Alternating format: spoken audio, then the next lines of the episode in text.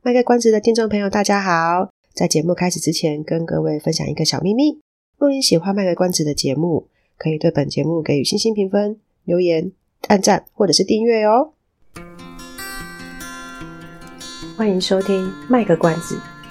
来听听咨商心理师麦麦今天想跟你卖什么关子，陪你迈过人生关卡。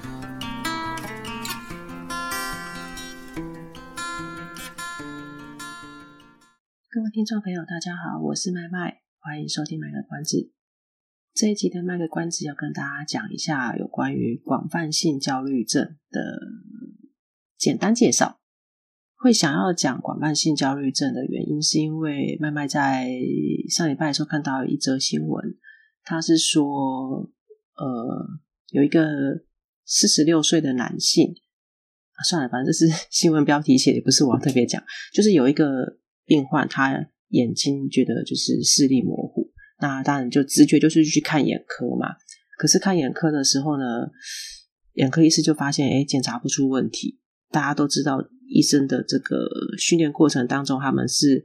前面是比较呃通科的训练，那到后面才会选他们要专门到哪一科去。所以呢，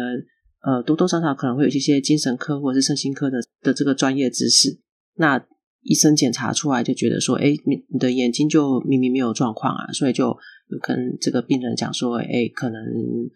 你要考虑一下是不是跟身心科有关系，然后就帮他转接到身心科，才发现说呢，他的身体的一些状况，除了视力之外，还有其他的部分啊，原来是一个因为广泛性焦虑症引起的。那我们就跟大家讲一下，什么叫做广泛性焦虑症呢？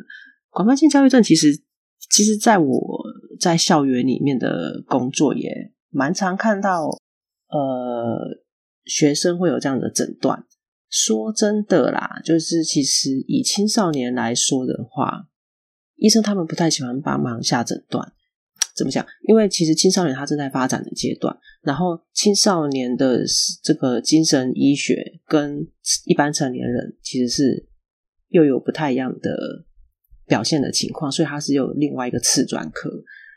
特别是像人格疾患这一类的东西，比如说我们常常听到的边缘性人格、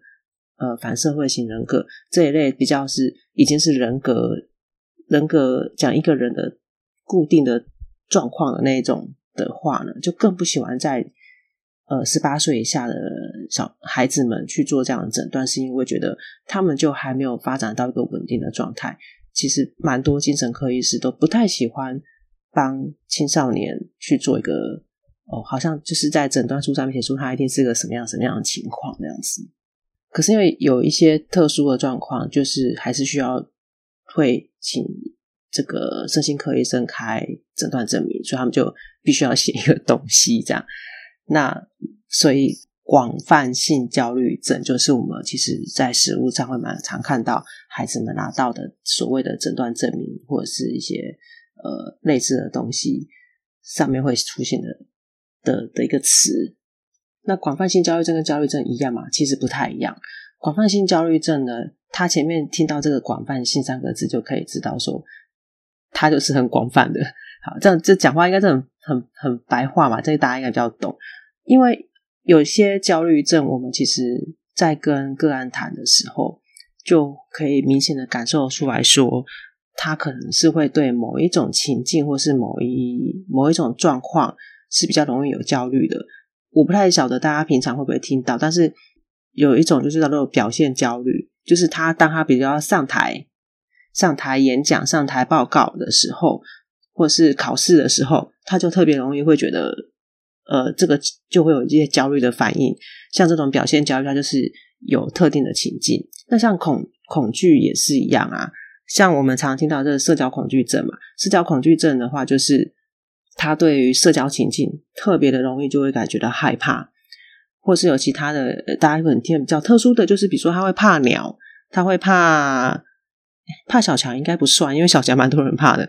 呃，有的会特就是怕一些我们一般人比较不会常觉得害怕，比如说他会怕鸟，他会怕鸡，呃，或者是他会怕坐飞机，或是呃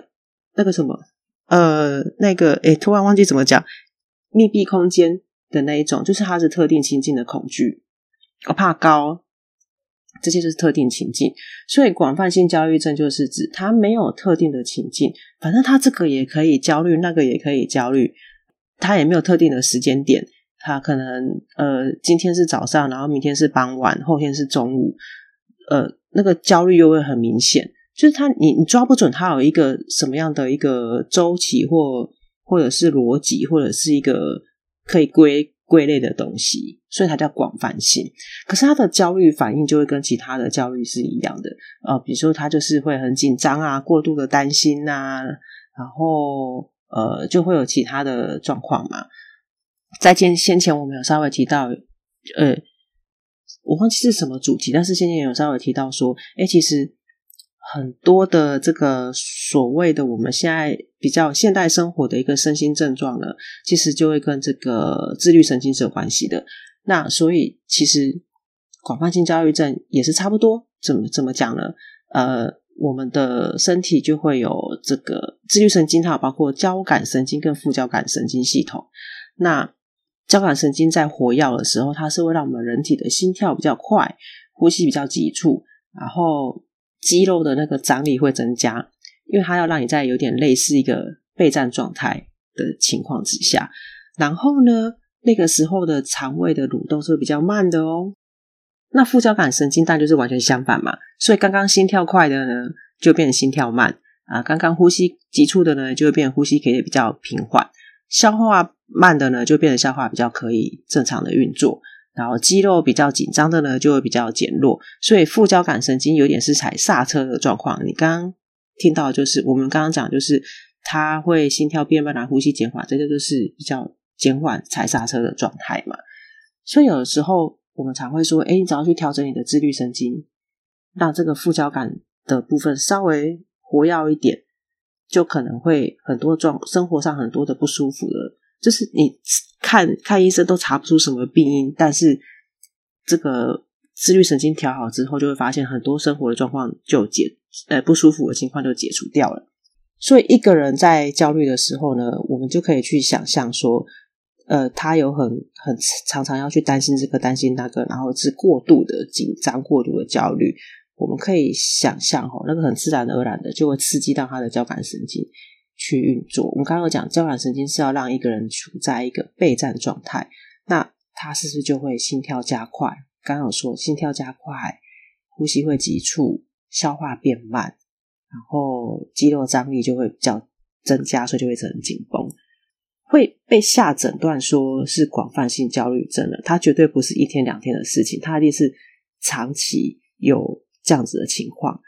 长期有这样的情况，就表示他长期处于一个像备战状态似的情况。所以，我们去想一个人，他无缘无故，他不是因为生理的因素，不是因为像呃血压高啊，或是有一些心心血管方面的疾病，他就是一个无缘无故，就是一直时时刻刻处在备战状态，然后呼吸好像都很很很急促，呃，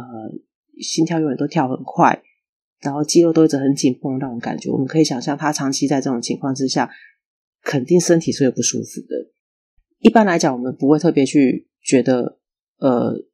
不会不会去直觉去想到说，先去回想我是不是在平常生活当中中，在平常的生活当中有什么样的压力，或者是有什么样的焦虑的情况。我们身体不舒服的时候，就会去想说，我就是看一看一般的生生理症状方面的医生，然后就很常会发现查不到什么情况。有些人是会头痛啊，我我不晓得。大家有没有这个经验？就是如果说那个真的一直常常在用力的时候，有时候头是会痛的。我自己是有类似的经验，所以有些人是会头痛。这样子的话，当然就是也很容易脾气会不好啊，睡眠不好啊等等的。我想，如果一个人常常在一个这么紧绷的状态之下，很难很难还可以 情绪很好吧？对，所以可所以可能就会觉得，哎，这个人怎么那么容易生气呀？等等之类的。这就是为什么呢？我们会发现说。呃，焦虑症的人，他蛮蛮常会呃觉得身体不舒服啊什么的。我不知道大家有没有联想到一个东西。我们刚刚说交感神经，它就是会让一个人在备战状态嘛。它虽然是心跳快、呼吸快，可是它肠胃蠕动是变慢的。这就是为什么很多焦虑的人他会说他的消化系统感觉就是，诶呃，他会觉得他消化不太好，不太顺畅，就是这个原因。好，所以他不是。他不是他不是因为他真的常常吃坏肚子或干嘛，而是因为他的消化系统为了要备战，所以他必须要让他的蠕动变慢，他要把他的所有的这个运动的能量集中到他可以去战斗部分，所以肠胃的那个消化不是不是重点。好，那我们在这个 DSM 的诊断里面呢，就说呃，广泛性焦虑症它。要要被诊断成这样，这个广泛性焦虑症其实有几个要素的。第一个是他在我们刚刚有说他是广泛性嘛，所以他在很多层面里面，呃，会有过度的焦虑跟担忧。那我们刚刚说他这个情况一定是长期、长长期才会对他有影响。所以这个长期到底是指多长呢？呃，如果我们通常在做忧郁症的诊断的话，他他的那个低落情绪至少已经是要两周以上。那这个广泛性焦虑症，它我们刚刚讲长期是这个状况要至少要有六个月，诶，蛮长的诶。如果六个月、半年都是一直很紧绷的状态，那真的是很不舒服。然后呢，这六个月里面呢，要常常出现这种过度焦虑的情况的频率是比较多的。好，然后再来就是这个担心的状况是很难控制的。像我是怕高的人，所以。他说的这个难以控制，就是我是一个怕高的人，然后我不怕高，这是恐惧，不会是类似的概念。我是一个怕高的人，我怕到呃，连那个捷运有的时候，他们两个出口中间是会有天桥的，我连那个天桥都是不敢过的，因为我会觉得走在上面，我随时就会掉下去。这就叫做这就叫做难以控制。大家用这个去想象，就可以比较知道。像有的人他。我我们可能大多数人觉得坐电梯没有什么，但他进去电梯，他密闭空间，他也会受不了，这就是叫做难以控制这个担忧。好，然后当然就是这个焦虑跟担忧，他们一定还有一其他一些参考的指标，比如说呃，像刚刚讲的，就常常觉得肌肉紧绷啊，或是会觉得呃睡不好啊，呃常常坐立不安啊，注意力不集中啊等等的之类的。他这个焦，他不是只有单纯的担心跟焦虑，他。它一定还会伴随着其他一些看起来好像还有呃一些的生理上的状况，或是行为上的状况。有一个东西，接下来讲的这个指标呢是个重点，这不管在哪一个 DSM 的诊断上呢，都一定会有的，就是它这个情况是会已经影响严重影响到一个人的日常生活，或是人际关系，或者是他的工作等等的。我如果情绪。比较低落，可是我其实是可以应付好我生活上的所有事情。他可能不太会被医生诊断为是在 DSM 相关的的这个部分。我低落没有错，但是我可能没有影响到我生活，那就很难会被归归到是诊断成为是忧郁症。因为我吃喝呃睡眠生活跟人家谈吐都 OK，所以。大家才会听到有一个东西，现在有个现象叫做什么？高功能忧郁，不是那个词叫什么啊？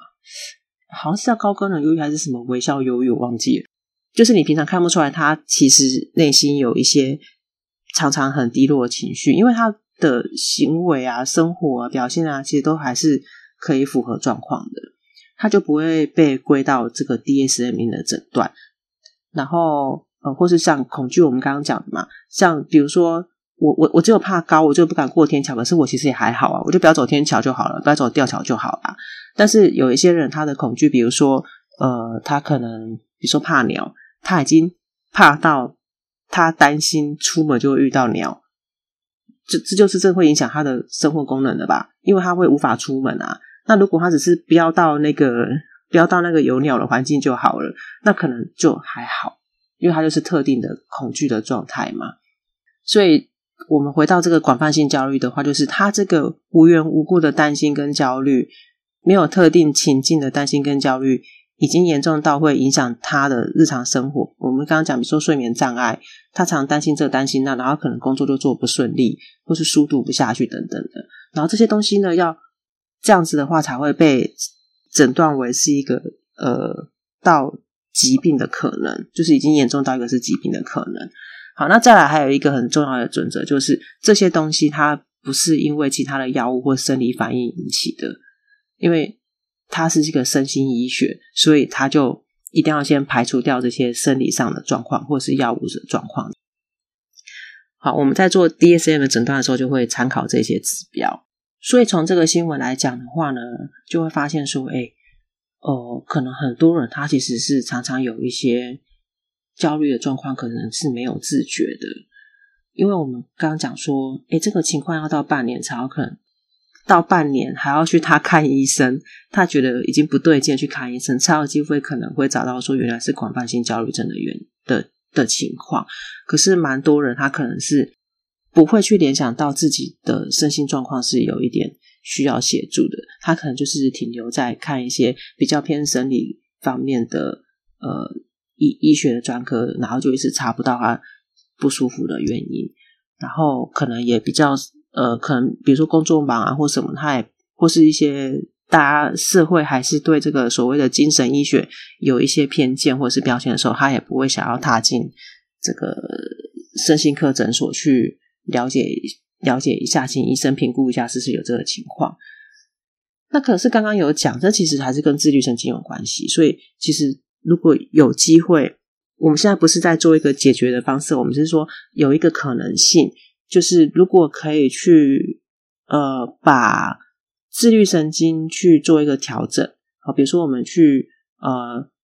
觉得紧绷嘛，那我们就是让自己放松，让我们情绪稍微放松，学习可以放松情绪的